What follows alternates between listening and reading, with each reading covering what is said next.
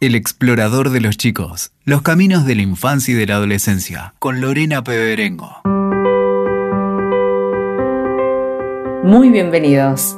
Hoy los invito a explorar el episodio 45. ¿Hay un cine para las infancias? Antes de comenzar, les compartimos nuestras vías de contacto, por si desean enviarnos su opinión acerca de los episodios que van escuchando, sugerencias que tengan y temáticas que les interese que investiguemos. Pueden escribirnos a el explorador de los gmail.com. También pueden contactarnos por Instagram. Allí nos encuentran como el explorador de los chicos.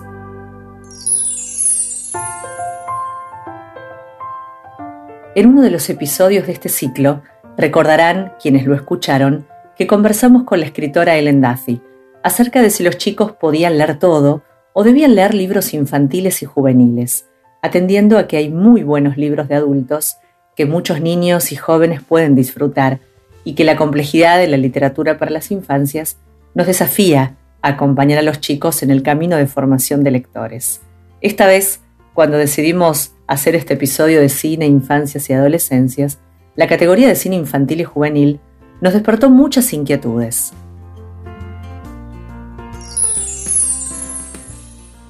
En los primeros años se forja un vínculo muy profundo con la imagen.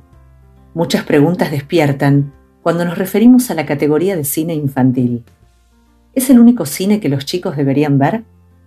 ¿Alcanza la experiencia estética o debe haber una moraleja?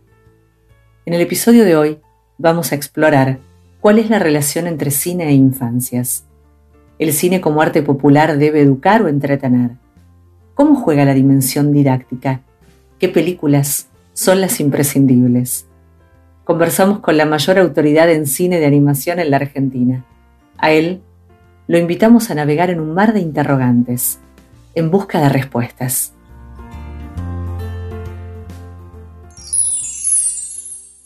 Leonardo Despósito es el invitado de este episodio. Leonardo Despósito es crítico de cine periodista y docente. Trabajó en La Maga, en Radar, Revista Enie, Crítica de la Argentina, Perfil, Noticias, Brando, entre muchos otros medios. Fue el redactor de la revista de Cine El Amante durante 20 años. Escribió cuatro libros para Paidós, entre ellos Todo lo que necesitas saber sobre cine y 50 películas que conquistaron el mundo. Fue jurado de la crítica en el Festival de Annecy el más importante de animación del mundo. Se dedicó al cine de animación, especialmente al cartoon clásico americano, el producido entre 1928 y 1963. Es curador de cine del Museo Nacional de Bellas Artes y escribe guiones para cine y televisión.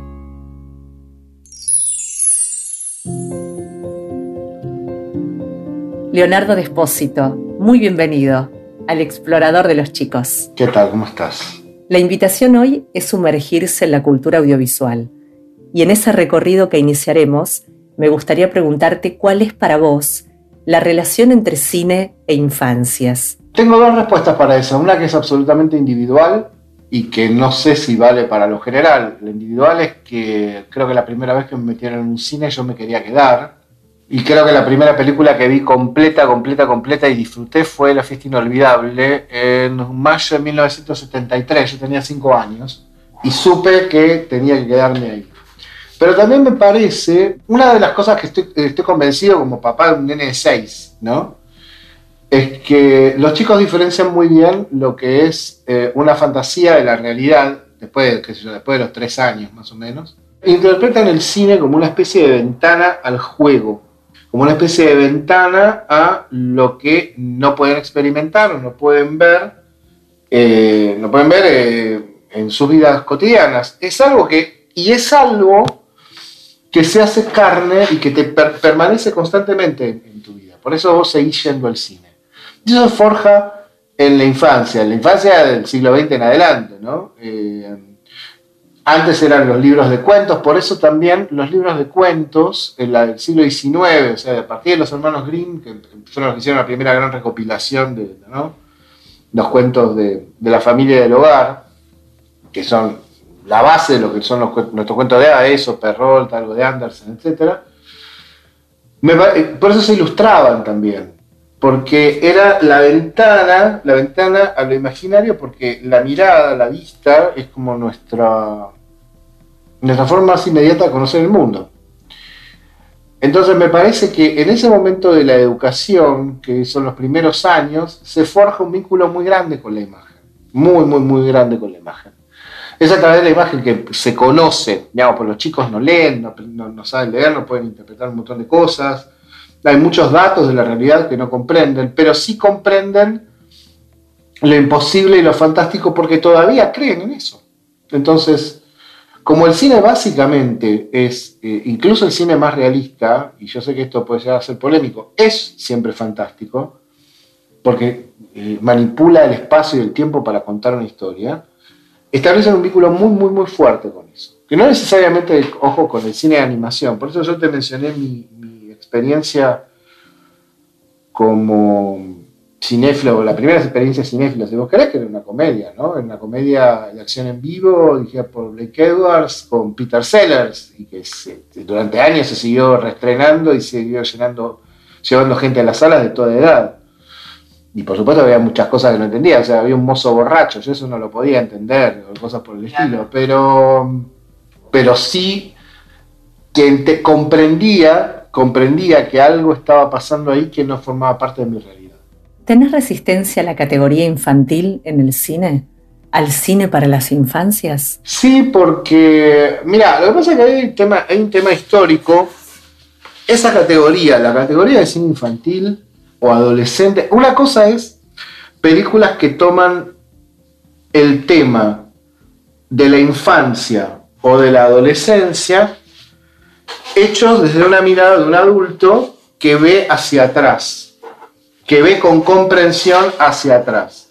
Y en ese gran conjunto de películas tenés de todo, tenés desde las películas de Disney, que son un caso aparte, hasta los 400 golpes de François Truffaut. O sea, hay mucho cine hecho desde una comprensión de la infancia, que se pregunta por la infancia y se pregunta por la adolescencia. Y después hay un cine que es pueril, que es lo que un adulto que olvida su infancia, de manera muy cínica, cree que puede gustarle a los niños, sin preguntarse cómo son los niños. Entonces, eso es lo que suele llamarse cine infantil porque es un cine comercialmente diseñado para lo que se supone que son los niños.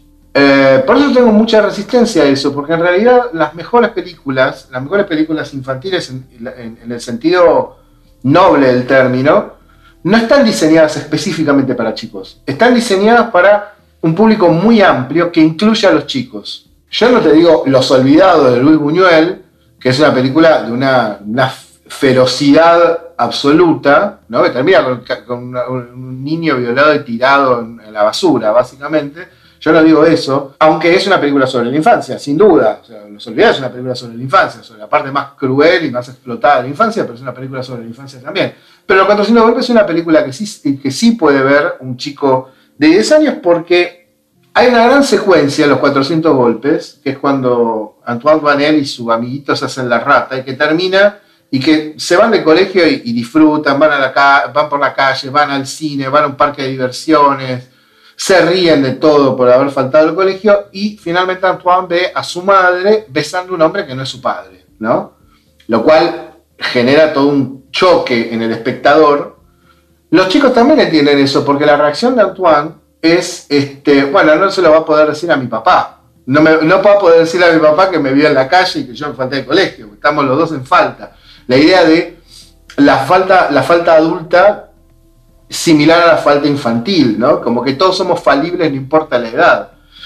Eh, eso los chicos lo entienden, un chico de 10 años lo entiende, por ahí no entiende las implicancias, digamos, de infidelidad que hay en todo eso y lo golpea más, pero el tema sí es, comprensible, el punto es comprensible. Por eso yo creo que es una película con de 10 años, hoy, digamos, te diría que antes, 9 años, pero digamos, ponele 10 años, puede ver. En cambio, hay otros films hay otras películas que están diseñadas específicamente para chicos, desde una postura absolutamente comercial, que no las puede ver nadie, los chicos se aburren también, ¿no? No voy a dar caso, pero digamos, uno, uno ve, hay, hay una gran cantidad de cine animado no realizado por grandes estudios, que se suele estrenarse como relleno en, en muchos mercados, incluyendo el nuestro, donde vos te das cuenta que hay como una intención absolutamente didáctica, que es otro problema que tiene el cine infantil. Hay una que es un problema que tiene todo el cine, hoy, hoy casi todo el cine tiene ese problema, que es la dimensión didáctica. Es decir, cuando vos vas a, o cuando vos tenés una actividad estética, una actividad de ocio, ¿sí? una actividad de entretenimiento, yo soy cultor de utilizar como corresponde el término entretenimiento. ¿Qué significa entretenimiento? Entretenimiento es que vos te dejes llevar por otro camino durante un rato, lo cual te permite pensar en otro mundo, en otros personajes, en algo que no es tu, lo cotidiano. O sea, durante dos horas vos pensás, por ejemplo, en eh, la proximidad de la muerte, si ves una película de terror, digamos, vamos a decirlo en general. Eh, y no pensás en que tenés que pagar autónomos eh, mañana, o sea, o que te vence la luz, que son cosas cotidianas de las cuales uno se tiene que ocupar, pero que pasan, son pequeños problemas que uno va resolviendo y que a veces te devoran absolutamente todo. En cambio, ver una fantasía como una película de terror, por ejemplo, eh, implica también pensar en la finitud, la muerte, el dolor, la pérdida, el paso del tiempo, etcétera, etcétera, etcétera, que son los grandes temas humanos. En general, el entretenimiento lo que hace es eso, por eso está, eh, hay una guerra contra el entretenimiento de parte de toda una corriente que yo digo que es utilitarista y que proviene del siglo XIX, que era la idea de que vos no podés tener ocio sin que sirva para algo. Vamos a decirlo así que es algo que une al pensamiento eh, más liberal y capitalista, o sea, vos no podés, si no sacás provecho de esto para producir, no sirve con el, eh, el, pensamiento marxista, si vos no te educás en esto para ver la realidad del mundo y poder cambiarla, tampoco sirve. O sea, ahí es esa idea de desprecio por el entretenimiento, por el ocio, por el dejar volar la imaginación, que es lo que permite que vos después hagas otras cosas, eh, atraviesa los dos márgenes políticos más, más, fuertes. Y en general, con los chicos, como se cree que los chicos deben educarse a cierto ritmo, todo cine que está diseñado cínicamente para la infancia tiene que dejar una enseñanza. Y el problema de dejar una enseñanza es que muchas veces pesa más que la experiencia estética, cuando la experiencia estética enseña mucho más que la moraleja. Por eso, eh, digamos, e-, esa era la, gran discusión que tenía Borges y que tenía Tolkien también, dos tipos que no se querían aparentemente, sobre la alegoría. Porque la alegoría, la alegoría es un mensaje en clave, una vez que ya sabes cuál es la clave de la alegoría, ya está, no, no, no, no tiene mucho más sentido. Y en este sentido, Leo, aprecias que en las películas que en general se gestan pensadas para el público infantil o juvenil, siempre tienen detrás una moraleja o tratan de dejar una sentencia sobre el deber ser, sobre la norma. El problema básicamente es ese o sea, carecen de ambigüedad, cosa que es rara porque los chicos no carecen de ambigüedad. Los chicos entienden que hay, digamos, a su manera, cuando vos llevas un chico al jardín de infantes y te cuenta después lo que pasó, que se peleó con uno, que se peleó con otro, que defendió a uno, o que quizá tenía un problema y que no sabe cómo reaccionar, que son cosas muy comunes, vos te das cuenta de que los chicos entienden que hay ciertas cosas que son complejas y que no son blancas o negras. Y para mí el mejor cine infantil o no infantil, es aquel que da, incluso cuando deja una sentencia en cierto sentido, quiero mejorar un poco esto, pero da cuenta de esa ambigüedad. Digo, voy a poner un caso que no son películas infantiles, aunque tiene dos o tres películas que pueden ver los chicos. El cine de Eastwood, de Clint Eastwood, por ejemplo, es un cine en el cual su leitmotiv es, bueno, el personaje central tiene que hacer lo correcto en cada contexto, no importa si eso va en contra de las leyes o no va en contra de las leyes. O sea, en cierto momento el código, digamos, el código escrito de una sociedad no alcanza para dar respuesta a una crisis moral, un problema crítico moral. Y, hay siempre el héroe. Ahora, Ewood no necesariamente está de acuerdo con, lo que haga su, héroe. Dice, bueno, en este momento tenía que hacerlo mismo. Digo, una película muy cruel como Francotirador, que empieza con un tipo que mata a un nene porque está a punto de matar a un, eh, llevar una bomba y reventar a un montón de soldados, eh, es eso, ¿no? Y, si bien vos notás que Eastwood cree que ese tipo hizo lo que tenía que hacer, también es muy ambiguo el final. O sea, no necesariamente está de acuerdo. Muestra que también mucha gente que está de acuerdo con ese señor son bastante nefastos. Entonces, cuando una película da cuenta, ahora pasemos a lo que me preguntás, que es una película infantil, pero la de Eastwood es como un caso muy, muy claro. Vos ves Toy Story, Toy Story del año 1995.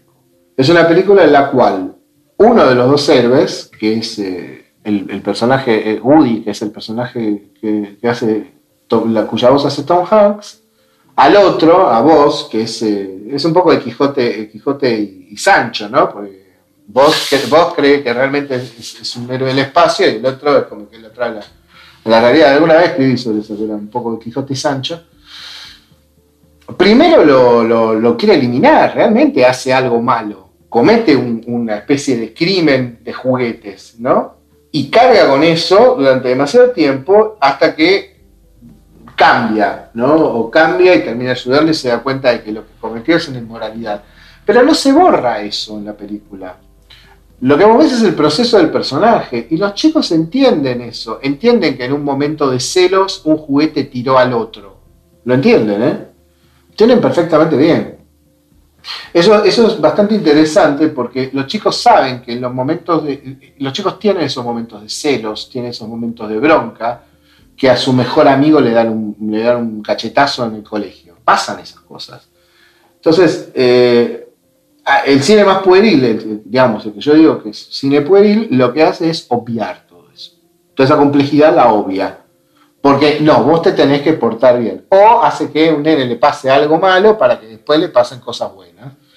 Y, en realidad en general se utiliza mal, muy mal, la magia. En las películas pueriles se utiliza mal la magia, la fantasía, el, superpoder, digamos, lo, extraordinario, porque viene a componer las cosas. Entonces, no siempre es bueno, está bien, bueno, está bien, eh, digamos, eh, el tema Pinocho si vos ves Pinocho, el hada está, el hada azul está, y arregla algunas cosas, pero llega un momento que dice, no, mirá, ahora arreglate vos, hermano. Y, a partir de la mitad de la película, Pinocho se tiene que arreglar solo, con su conciencia, que es Pepe Grillo, que tampoco sabe qué es lo, el bien y el mal.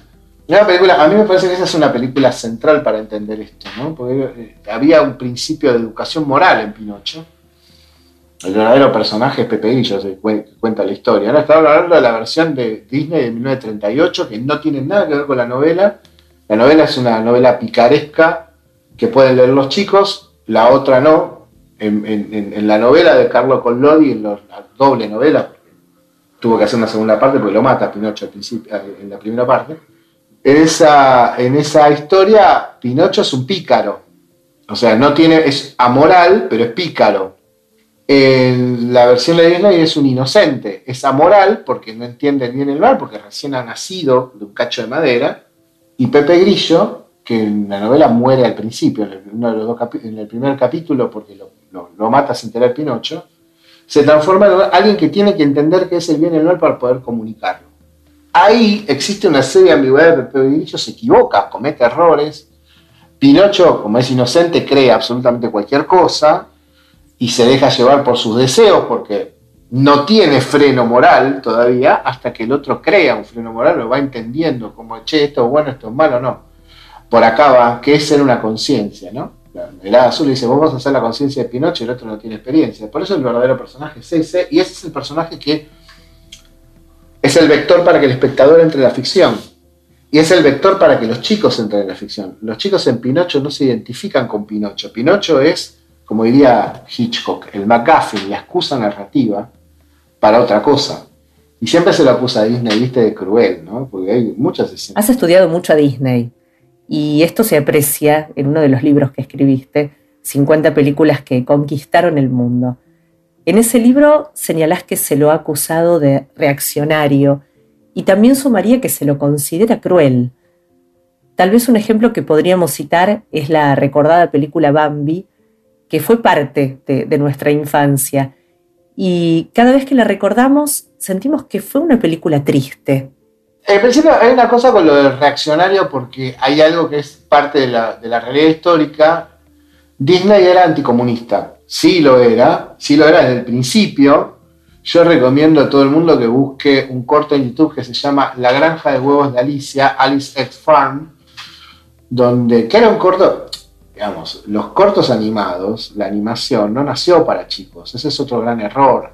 La animación nació, era como un, era, tenía el mismo lugar en las funciones de cine, que tenía muchas cosas, tenía una película A, una película B, un documental, una, comedia y una, una, un corto animado, era como la tira cómica de los diarios. Entonces siempre era satírico. Y cuando usaba animales, no era para usarlos como alegorías, sino como para satirizar lo humano. Un tipo muy gordo era un hipopótamo, una, persona muy alta era una jirafa.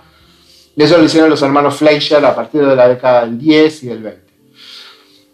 Disney hizo una serie que se llama Las aventuras de Alicia en la tierra del cartoon, Alice, Alice uh, Farm in Cartoon Land que era satírica, o sea, era satírica de la realidad. De hecho, Disney empezó haciendo viñetas políticas para, un cine, dibujaba cosas sobre la actualidad política. La crueldad, como la base, la base, eh, Disney lo que utilizaba era los relatos tradicionales, y esto tenía una razón de ser muy clara.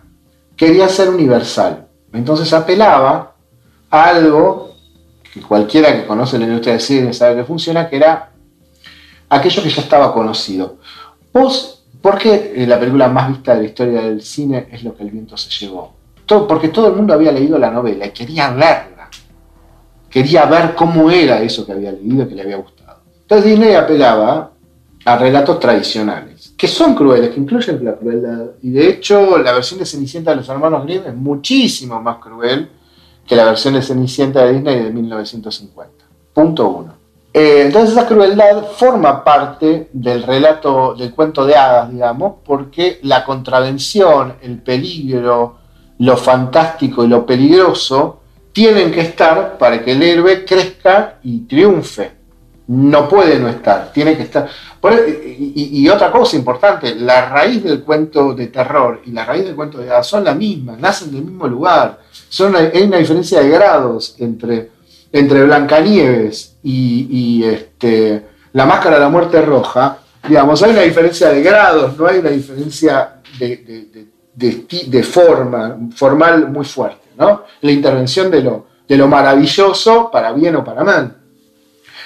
Y Disney utilizó cuentos de hadas para hacer sus largometrajes, para, porque lo más importante de la carrera de Disney son los largometrajes, no los cortos, porque era y podía incluir a todo el público puede incluir a todo el público. Es decir, al adulto que ya conocía el cuento y al niño. No porque se dirigiera directamente al niño. Por eso Blancanieves sigue siendo hoy la octava película más vista de la historia.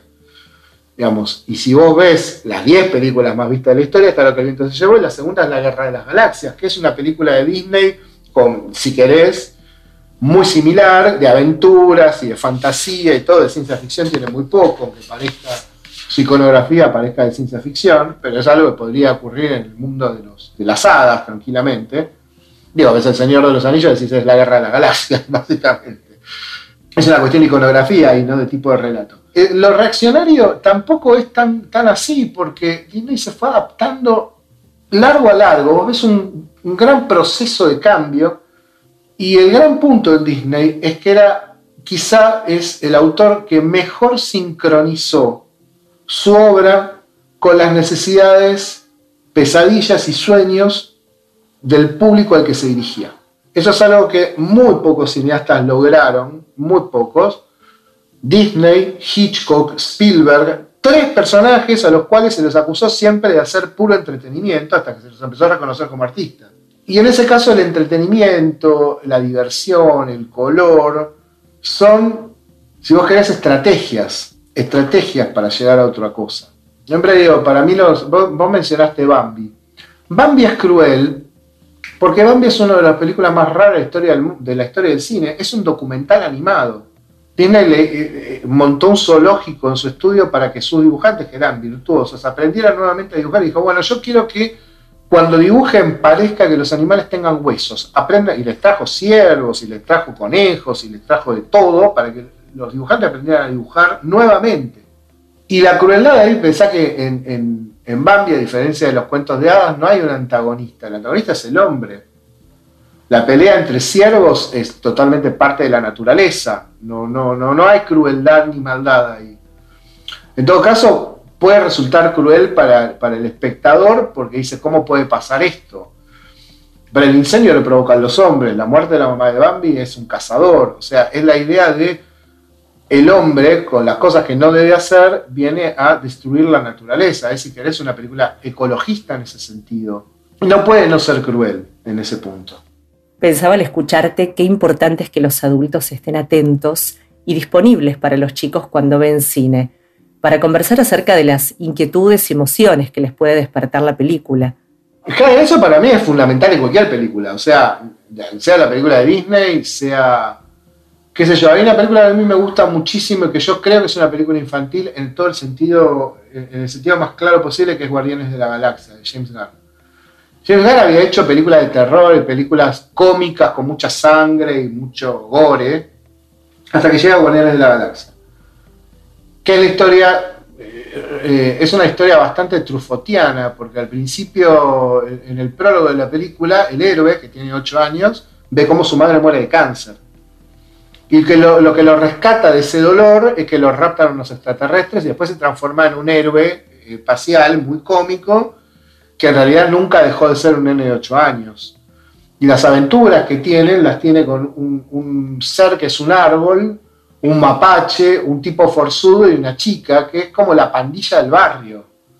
Funciona en ese sentido y toda la película juega con mucha iconografía, muchas circunstancias que parecen sacadas de la Guerra de las Galaxias, porque a James Gunn le gustaba la Guerra de las Galaxias de chico, digamos, tiene mi edad.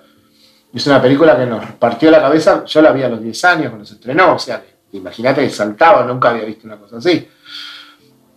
Y tiene esa cosa de solidaridad de juego de amigos. ¿Por qué se juega? ¿Por qué tenemos fantasía? ¿Por qué jugamos a que somos héroes espaciales o que vamos por el, por, el mundo? Pensá que yo pensaba, siempre, siempre pienso que esa, esa pandilla que es Guardiana de la Galaxia es el árbol al que te trepas, la mascota que vos querés tener, la chica linda que te gusta pero que también puede pegar una trompada y el forzudo que te acompaña, que te cuida. Es eso, es eso, es esa imaginación. Ahora, todo esto los chicos lo entienden cuando lo ven de manera muy inconsciente y después tienen preguntas. Entonces, la pregunta que me hizo mi hijo cuando vio Guardianes de la Galaxia fue, obviamente, ¿se murió la mamá? Porque claro, la madre muere de cáncer y la ve morir de cáncer a los primeros cinco minutos de película. Sí, le dije yo y le expliqué, bueno, esas cosas ahora los, chicos a esa edad ya tienen como una especie de, empiece la inquietud con el tema de la muerte, y la muerte de los padres sobre todo. Entonces hubo que hablarlo, pero a mí me parece que a los chicos hay que acompañarlos siempre, hay que dejarlos ver, hay que dejarlos ver. Y después hay que, uno puede opinar y después responder las preguntas, las preguntas las tiene que responder sin mentir y sin adornar demasiado. Es muy difícil eso, lo más difícil que puede tener un papá ante esas cosas es, bueno, por ejemplo, esto, la mamá se murió, y sí, ¿cómo lo vas a decir? Pensá en otra película, por ejemplo, Buscando a Nemo. Lo primero que pasa en Buscando a Nemo es que viene una barracuda y al héroe, al, papá de, Nemo, los atacan y se come a la mamá de Nemo y a todos los huevitos. O Up, otra película de Pixar, donde toda la historia del protagonista de que es niño hasta que queda viudo, lo ves todo el principio y queda viudo. ¿no? A veces es una gran estrategia poner la cosa más triste al principio o más dura al principio para que después vos estés en un berenjenal, pero puedas ir disfrutando como eso va el tono va cambiando. ¿no? Eso, elección de, de, Hitchcock en Psicosis, que pone el crimen más terrible al tercio. Este, pero funciona de esa manera y los pibes no pueden estar, yo creo que no pueden estar no acompañados cuando se acercan a cualquier cosa. Y una de las tareas que nosotros tenemos como adultos es saber responder esas preguntas, lo cual implica necesariamente, entre comillas, educarnos a ver o reeducarnos a ver. No podemos dar respuestas fáciles, porque los, los pibes saben, desconfían mucho de las respuestas fáciles. Y te van a hacer otra pregunta y van a tener cada vez más preguntas. Entonces, yo creo que tener, eh, eh, lo mejor que puedes hacer para acompañar a un chico a ver películas es desarrollar una mirada crítica, en el sentido crítico analítico, Y también de hacerse las tres preguntas que se hace un crítico. ¿Qué estoy viendo? ¿Por qué lo que estoy viendo es como estoy viendo? ¿Y cómo, qué estoy viendo? ¿Cómo es lo que estoy viendo? ¿Y por qué es como es? Esas tres preguntas. Eh, yo siempre abogo, hace muchos años abogo por la educación audiovisual. Yo creo que hay que enseñarle a jóvenes, chicos y adolescentes, de los 10 años por lo menos, a ver las películas como las ve un crítico de cine. Che, ¿por qué en ese plano hay tal elemento?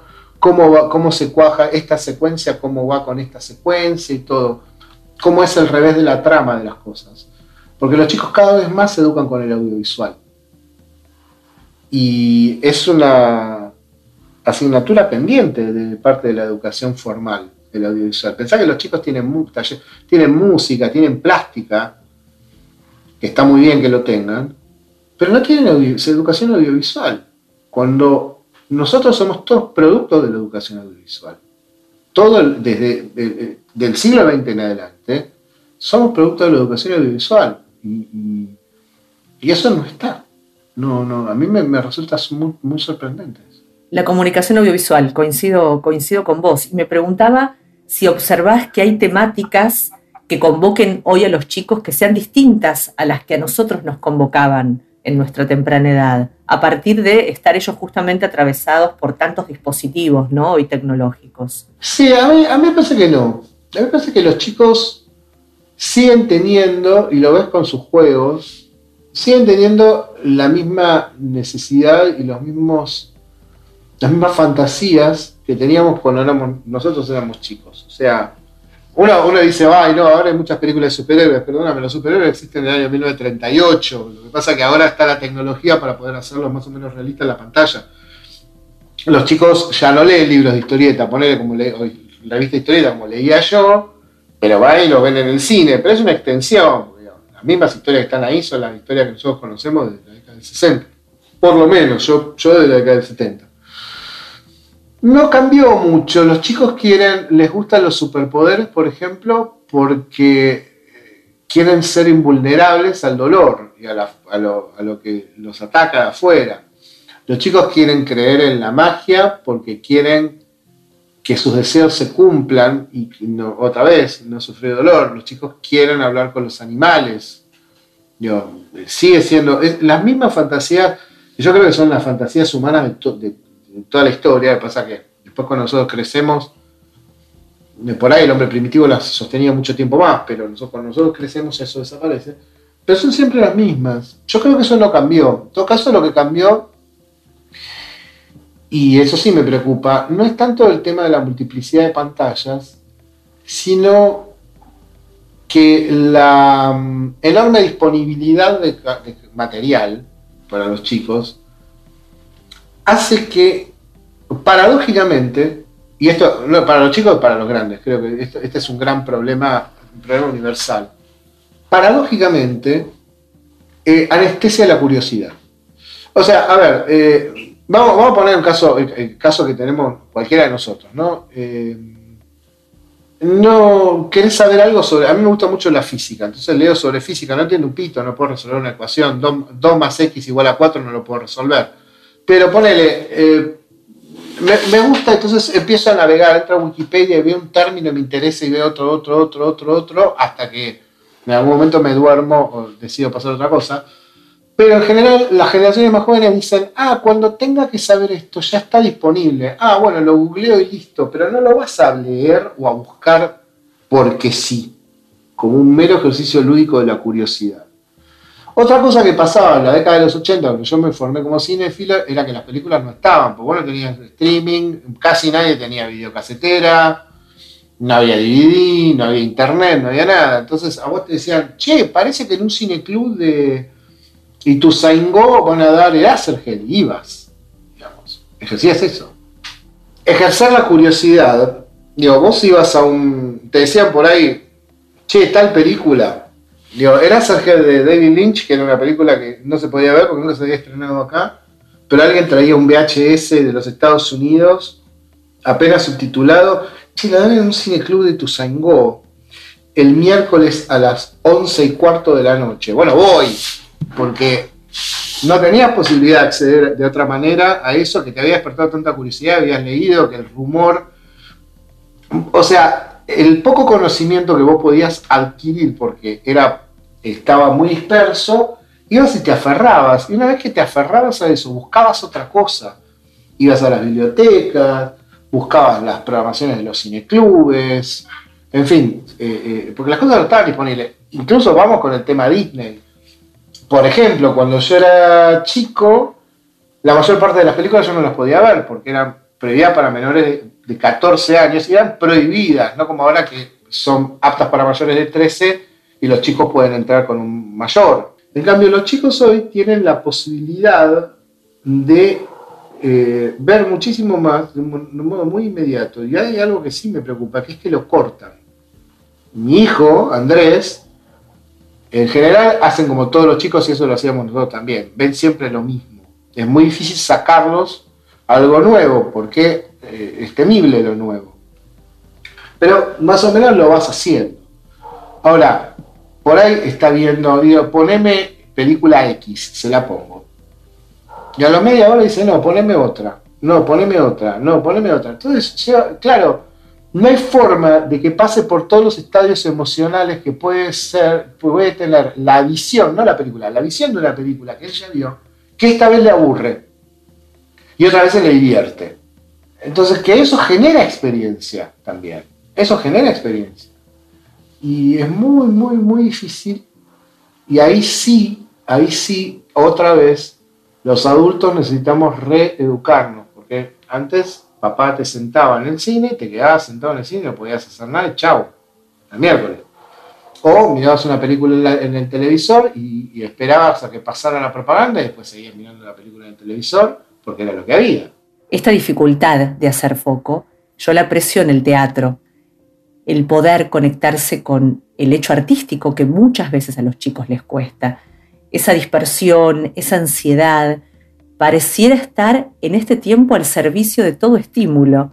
Lo que pasa es que hoy es mucho más notable y los pies están mucho más bombardeados. Entonces es mucho más visible eso. Yo, yo de chico, mi mamá me llevaba al teatro e incluso al cine. Muchas veces yo no me portaba bien, no le prestaba mucha atención, sobre todo esos chicos, un chico muy chiquito, ¿no? Yo hasta los cuatro años creo que no, no, no llegué a terminar de ver una película ni una obra de teatro. Pero, pero el problema es que eso, que es normal en los, chicos porque no entienden bien cómo se usa el tiempo, y no entienden la paciencia, y no entienden el desarrollo todavía de, una trama, por ejemplo, que hace que lo bueno esté por llegar y tengas que prepararlo antes.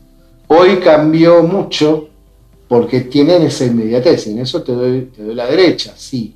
Es muy difícil que los chicos se conecten con algo en lo que tienen que esperar. El problema es la espera, la experiencia del paso del tiempo. Eh, son muy ansiosos, eso crea mucha ansiedad. También, eh, aclaro, es algo que nos pasa a los adultos mucho tiempo también, ¿no? Digo, pensar nada más cómo te llevas con tu WhatsApp. Vos ves un mensaje y pensás que tenés que responder inmediatamente, que el otro está esperando. Por ahí ves que hay cuatro, cinco, digo, no, pará, hace diez minutos que no hablo con fulano y ya me dejó cinco mensajes. Eh, entramos en una, sociedad mucho más ansiosa, el trastorno de ansiedad es básicamente la pandemia de hoy, mucho más que cualquier otra cosa, y eso se refleja, eso obviamente influye en los chicos y eso aparece, si aparecen los adultos, aparecen los chicos también.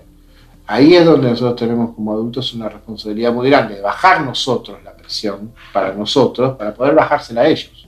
Pues si no, no van, si no, toda idea pasa y, pasa, no, no cuaja. Ese es el gran problema. ¿Podés sugerirnos algunas películas para ver con los chicos que consideres necesarias? Sí, yo creo que tienen que ver. Mi vecino Totoro de Hayao Miyazaki es una película sustancial para entender también cómo ven los chicos el mundo. Tip para esto. Cada vez que las dos nenas protagonistas están por sufrir algo que los va, las va a angustiar, aparece este personaje fantástico Totoro y genera algo feliz y alegre. Entonces, es, la película trabaja sobre la idea de cómo la fantasía y el juego alivia el dolor de la existencia. Es básicamente eso la película. Esa es una. Otra porque es una experiencia estética para mí rarísima. Es fantasía de Disney del año 40, que fue un fracaso comercial absoluto. Después recuperó su dinero mucho tiempo después, tardó 45 años en recuperar su inversión. Primero porque para mí fue el primer acercamiento a la, a la música clásica. Me enamoré de la música sinfónica, la música de partitura, gracias a esa película. Segundo, porque tiene una gran cantidad de estilos visuales que van de lo abstracto a lo satírico, pasando por, por lo hiperreal. Y tercero, porque, porque también tiene muchos tonos emocionales. Es una película, y técnicamente es una especie de hazaña, gran hazaña. Pensar, cuando uno la ve y dice esto se hizo sin computadora, no lo puede creer. Es una gran experiencia estética y también es una gran experiencia educativa. Sí, fantasía seguro. Bueno, Los 400 Golpes la mencionamos, que me parece es una gran película sobre lo que se llama, lo que los norteamericanos llaman coming of age, o sea, el paso de la infancia a la adolescencia en este caso. Ellos también le llaman así ese género, el paso de la adolescencia a la primera juventud. Me parece que es, que es ideal porque tiene muchos problemas, aparte de la relación con los padres, este, la, relación con la educación. es una película sumamente importante para ver. En otro tono completamente distinto, Un Viernes de Locos, que es una comedia, la versión, la versión de 2013, creo que es, no, 2013 no, un poco antes, pero la versión nueva con Jamie Lee Curtis y Lindsay Lohan. Hay una versión anterior de la década del 70 con Jodie Foster y Barbara Harris, pero la mejor es esta, que son una madre y una hija que intercambian el cuerpo, pero no, o sea, la adolescente tenía el cuerpo de una señora de 50 años y la, señora de 50 años el cuerpo de un adolescente. Y me parece que es extraordinario para ver cómo son las... porque lo que hace es cambiar los puntos de vista, tratar de ver cómo se ve el mundo adulto desde un adolescente y el mundo adolescente desde un adulto hoy, ¿no? Eh, y toca un montón de temas, un montón, montón, montón, montón de temas, este, de una manera muy amable, que los chicos pueden ver perfectamente, Toy Story, pero toda la saga Toy Story, porque habla de una cosa que a los chicos les joroba mucho, que es el paso del tiempo. Eh, los juguetes permanecen igual de Toy Story 1 a Toy Story 4, pero su dueño no, su dueño crece. Su dueño es un nene de 8 años al principio y termina yendo a la universidad en la tercera. Y aparte trabaja temas muy complejos como puede ser la muerte, la pérdida, y lo trabaja muy bien. Pero la película que yo más recomendaría de Pixar es Monsters Inc. Monsters Inc. es la reivindicación de la comedia. Esa película para mí es clave. Es la reivindicación de la diversión. ¿No? les recuerdo, en un mundo paralelo los monstruos entran, colectan los gritos de nuestro mundo, de los nenes, los asustan y colectan los gritos y con eso tienen energía eléctrica. Eso es una crueldad. Ya es un chiste sobre la crueldad del cine, del cine infantil o del cine fantástico, y termina, no que lean mucho, con que descubre que es más poderosa la risa que el susto. Entonces terminan todos los monstruos siendo comediantes, haciendo reír a los chicos y llenándose de energía. Es una gran, gran, gran película porque además establece la amistad entre un adulto y un niño, una niña en este caso. ¿Y qué es lo que sentimos toca un tema que pocas veces se, ve, que qué es lo que sentimos los adultos por los niños. Que los niños van a ser adultos, pero en algún momento nosotros sentimos necesidad de protección, cariño, una emoción muy fuerte, que es muy difícil de definir en palabras. Y Monsters Inc. la transmite de una manera, de una limpieza, una elegancia absoluta. Entonces con eso, eso y una película, otra película de Miyazaki, que es muy interesante para hablar del, paso del, paso de la adolescencia, de la infancia a la adolescencia, que es Kiki's Delivery Service, que es una película sobre una, una, nena que a los 13 años es, es, una bruja, y a los 13 años las brujas tienen que pasar un año lejos de su familia y hacer una experiencia como bruja, y se transforma en delivery de una panadería con su, con su escoba mágica y todo eso y en algún momento pierde sus poderes también. Y es una película realmente que habla, bueno, habla del amor adolescente, de la, de la primera, del trabajo, de enfrentarse al mundo del trabajo, de enfrentarse a la soledad, de enfrentarse a que los padres no estén para ayudarte todo el tiempo, ¿no? de sacarte las muletas del mundo. el primer eh, escarceo amoroso con alguien de tu edad. Eh, aparte de que es una belleza de diseño y dibujo absoluto, es mucho más eh, europea, entre comillas, la iconografía, que Totoro. Totoro es una película bien japonesa, ¿no? Necesitamos tres programas, para que, tres podcasts para que te explique por qué es japonesa la relación de Miyazaki con Japón y Occidente, pero pero esta es como más occidental en, la iconografía, me parece mucho más universal. Hablamos de películas japonesas, películas de animación, películas de acción en vivo, película francesa, películas comedias de Hollywood. Y me olvidé de una. Hay una película que creo que a partir de los 12 años los chicos tendrían que ver con sus padres, que es Un Mundo Perfecto, de Clint Eastwood.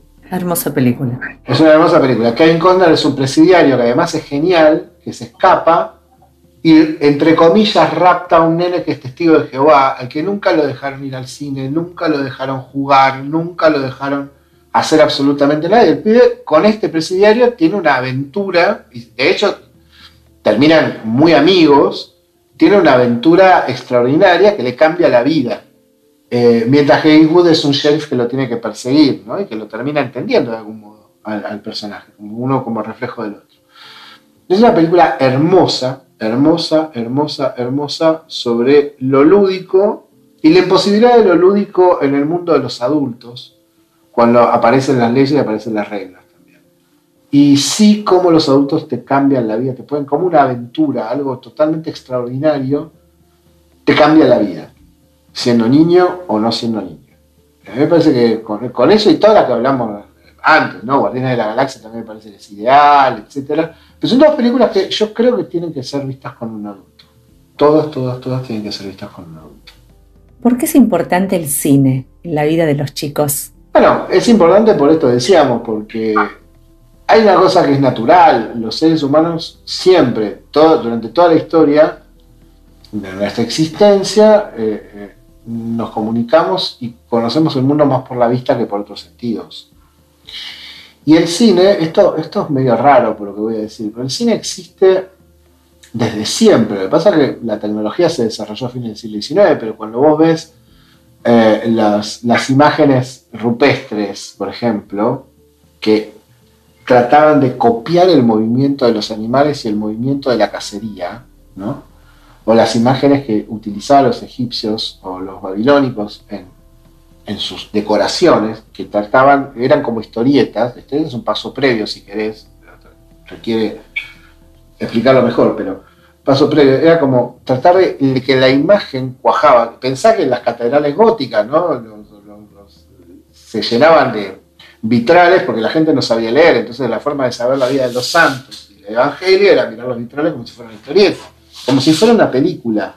Entonces, claro, el cine, el cine nace recién en el siglo XIX, a fines del siglo XIX, pero ya estaba la idea.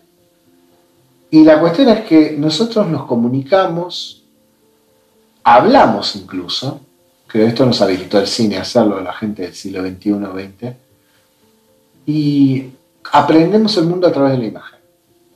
Entonces, como cine es un arte y el arte es un vector de ideas abstractas, trascendentes, a veces metafísicas, aunque la palabra tiene mala prensa, es la mejor forma en que los chicos pueden acceder a lo que decíamos, los grandes temas que todos los seres humanos en algún momento nos tocan, que es la vida, la muerte, el sentido de la vida, el paso del tiempo, nuestro lugar en el universo, si querés, o nuestro lugar en el mundo, a través de la fantasía, a través de lo fantástico, ¿no? Pero las imágenes fantásticas, las imágenes del cine, suelen ser mucho más poderosas que el discurso, mucho más inmediatas. Entonces, está bueno que el cine, los chicos se relacionen con el audiovisual. Lo que pasa es que cada vez más necesitan, esto se viene, cada vez más necesitan una guía para el audiovisual. No quedarse huérfanos o no quedarse sin guía, ¿no? Pues si no, todo se vuelve, más en esta época pueden acceder a cualquier cosa, muy caótico. Al volverse muy caótico, también esas ideas que son como semillas que permiten el pensamiento y se mezclan con mucha, así, se mezcla la vid con la maleza y es muy complicado Muchas gracias, Leonardo Despósito, por invitarnos a explorar la riqueza de tantas películas que nos propusiste ver con los chicos y por animarnos junto a ellos a disfrutar del cine, habilitar ese encuentro en el que podremos conversar y celebrar el compartir y el intercambio con ellos. Gracias Lorena, un beso muy grande y, te agradezco porque ah, uno, no tiene mucha posibilidad de decir estas cosas, ¿eh? así que está bueno tener la chance de decirlas aunque uno se equivoque, pero me parece que está bueno discutir.